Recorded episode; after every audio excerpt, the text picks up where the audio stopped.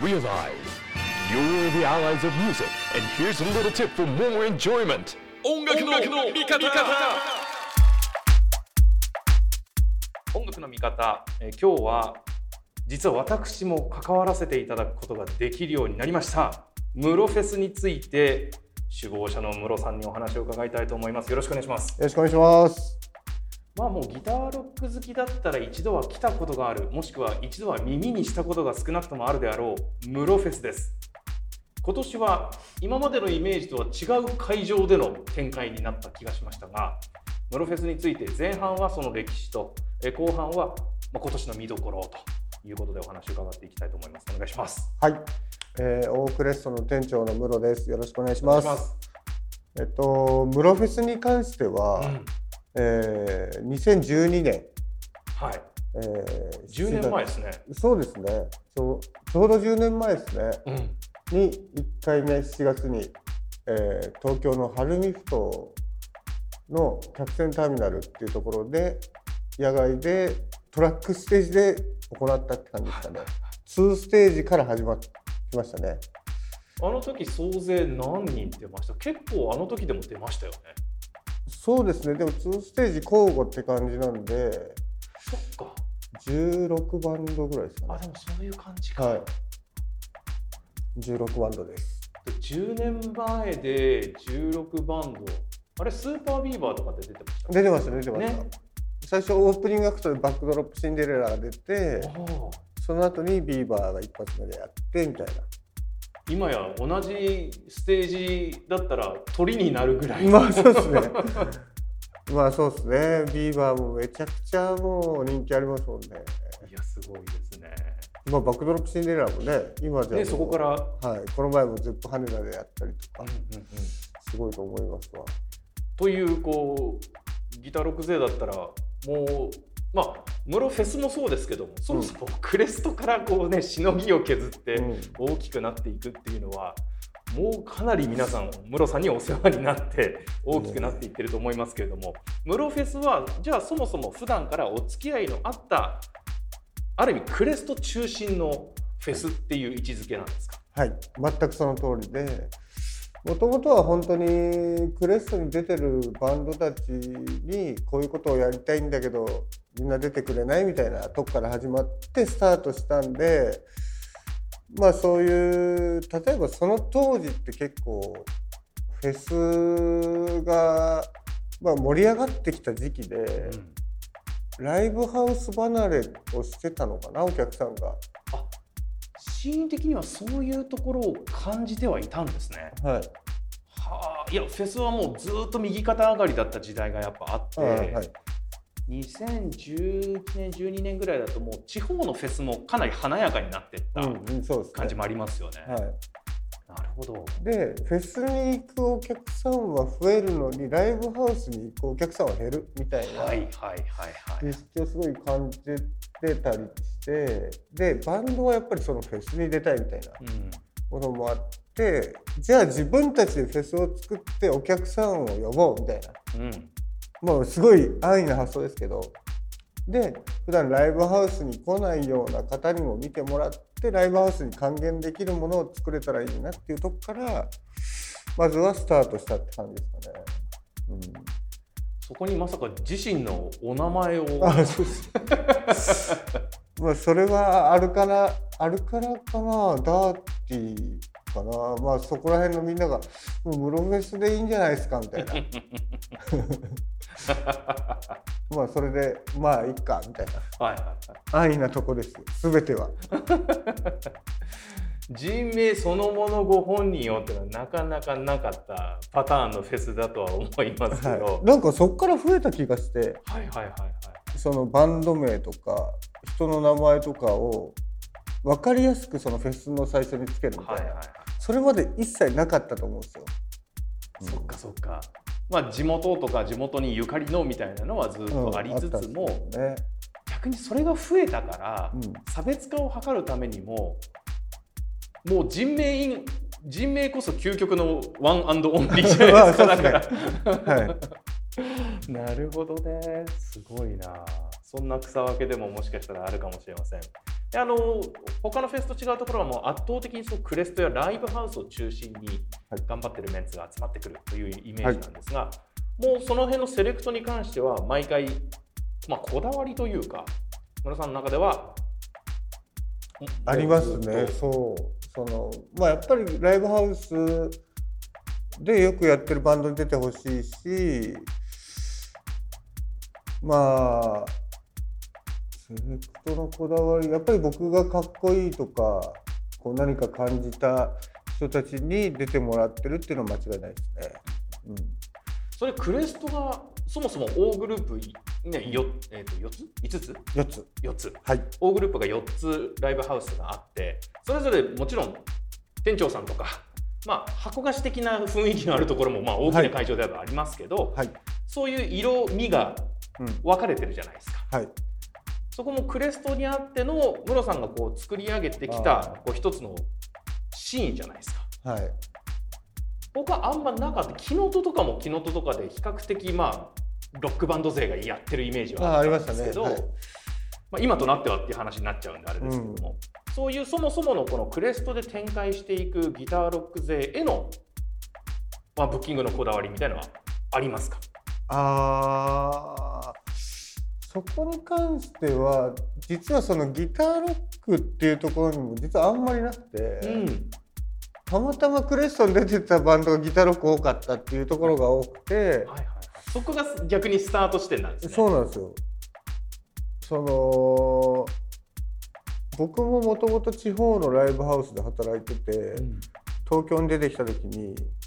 クレストで働き始めた時になんでここのライブハウスはつまんないんだと思って。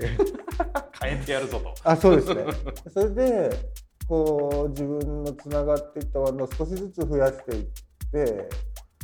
それもまあ10年かけてとかですかね、うん。10年かけて増やしていってでそのその中で僕もそんな広くこう付き合えるタイプじゃないんで信頼感があるバンドたちに出てもらってるって感じですかね特に。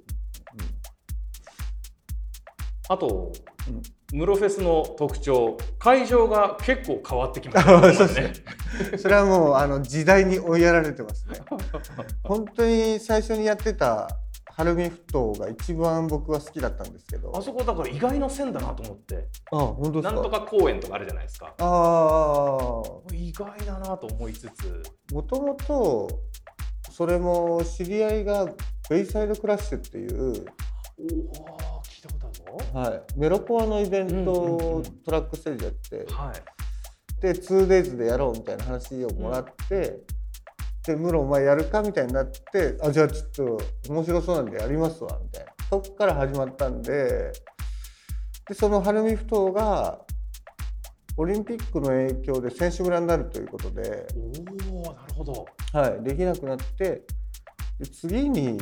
コーストで1日やらせてもらってその時もお客さんめっちゃ来ちゃって 会場の人とかイベンターさんにめちゃくちゃ怒られたんですけどでそそこで1年やらせてもらってその後やっぱり野外でやりたくてはいはい。お台場に戻って、え2年やりましたねお台場で。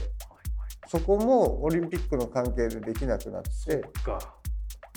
はい、でその後に幕張の芝生がある公園でやってそれも2年やったんですけど、まあ、2年やって3年目をやろうと思った時にコロナになっちゃってできなくなって1年お休みしてで去年はなんとかギリギリこのまあ今年と同じようなサーキットのリオとイーストとクレストというこのビルで3会場でやったって感じですかね。で今年が今回で10回目なんですかね。なりますねはい。考えてみたらそのムロフェスがいろんなところに行ってるのはもちろんその場でずっとできればいやもうはいそうです。東京都に追いやられてます。また新しい野外の会場をね探しずっと探してはいるんですけど、うんうん。様子がまだ分かってない状況はしばらく続いてますもんね。うん。1個あるんですけどね、うん。あとまあ幕張も悪くなかったんですけどやっぱりなんかその最近よく言われるのが学生の時ムロフェス行ってたんですよみたいな。そので業界っていうかマネジメントとかで働いてる子とかに結構あったりして、うんそういうのすごく嬉しくてやっぱりその一番行きやすいフェスみたいな料金的にも場所的にもそういうところを目指したいなっていうのは今でもありますね。今回その僕が関わらせていただくことになって、はいサーキットという形ですが、はいサーキットという形に落とし込もうっていう意図があったわけではないんですもんね。サーキットでやるしかなかったって感じですかね。でもサーキット自体はめちゃくちゃやりたくて。っうんていうのもまあもちろんそのグループが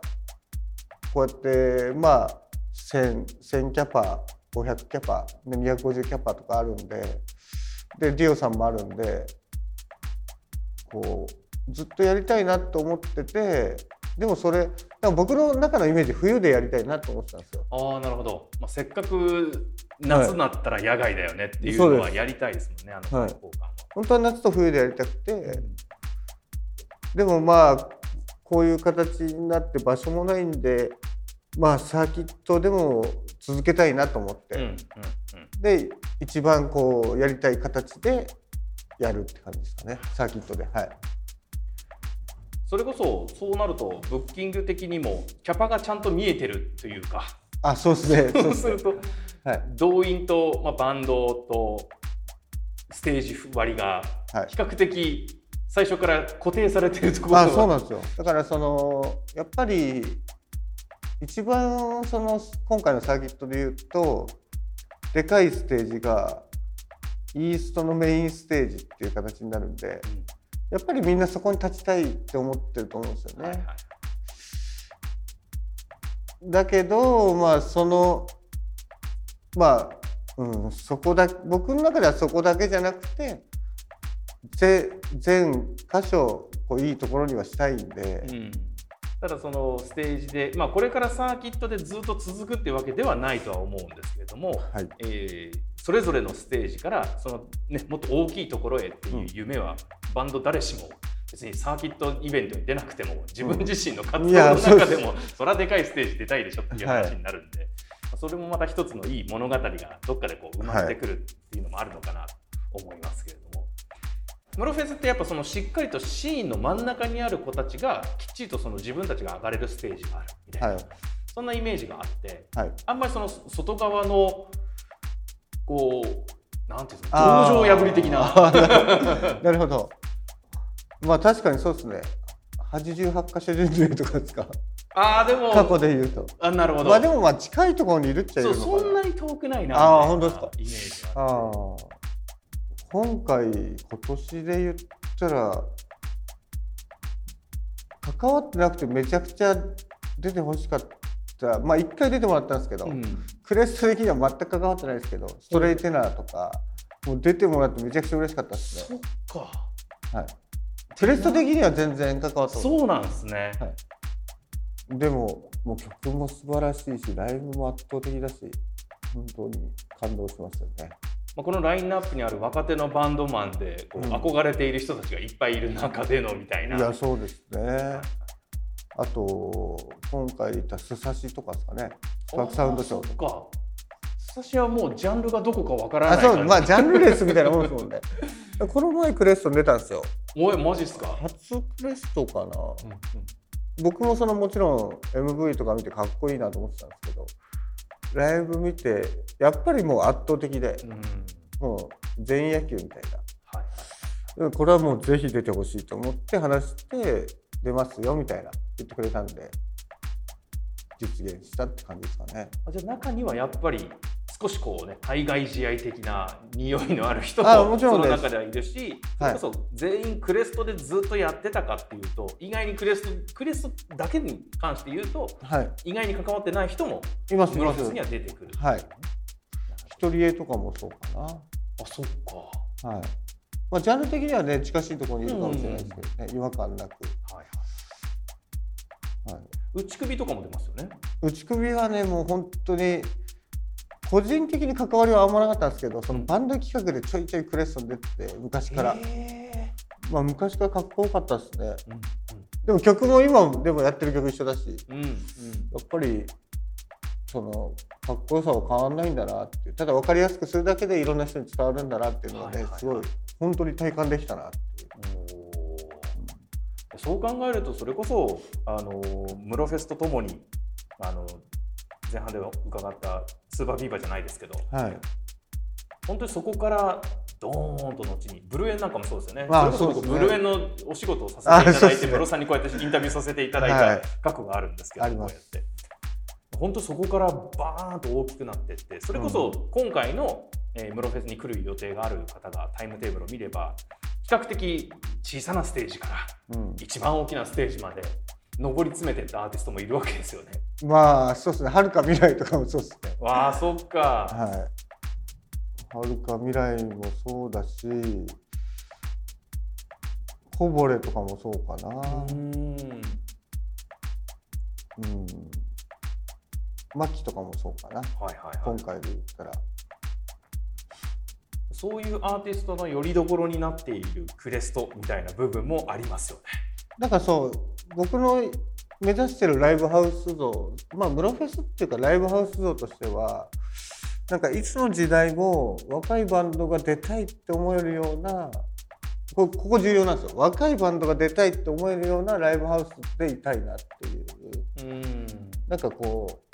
う別に年取ったバンドどうのこうのじゃなくてやっぱり若いバンドに注目される小屋でありたいっていう感じですかね。うん。うん。やっぱりその若い子たちが時代を動かしてるっていうほどのあれでもないですけど、うん、やっぱり5年後のライブハウスの未来を背負っていくのってやっぱりそのお客さん若い子たちもめっちゃ多いと思うんで、今のお客さんプラスその新しいところの5年後も見たいなっていう。はいだから新しいその若いバンドと出会うのが今は一番楽しいですね。うん。今回のサーキットにしてなんか一番良かったなと思うのはクレストステージっていうのがあってはいはい。若いバンドめっちゃ出てるんですよ。若いっていうかそのまあこれからっていうバンドが、うんそれをこれだけ出すブッキングできたのはめっちゃ嬉しいですね。うん。うんはいまあ、どうしてもね知名度やあれも出るんだ、これも出るんだみたいな、うん、ね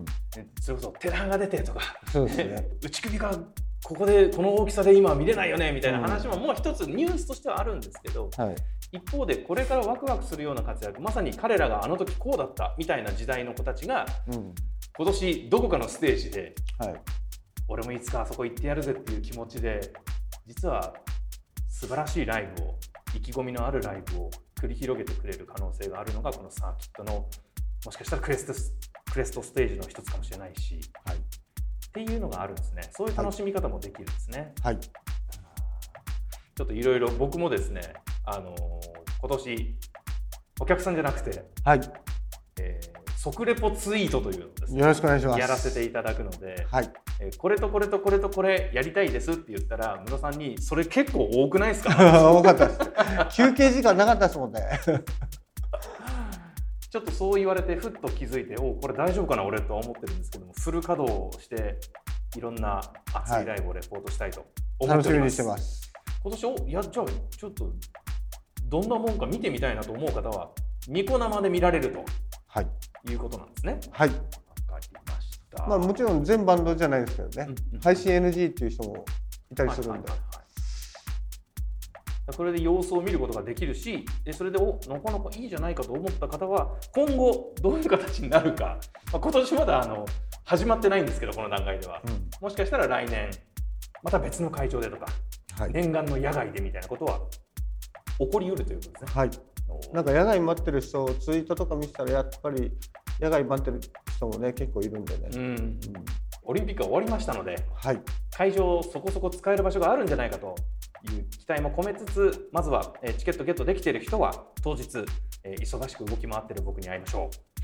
そして、えー今後ムロフェスいやずっと知ってるんだけどさちょっとチャンスがなくて行ったことがないんだよねという方また新たなステージがえー待っている可能性がありますので期待しながらニコ生を見ていただければと思っております。よろしくお願いしまとす。いうことでムロフェス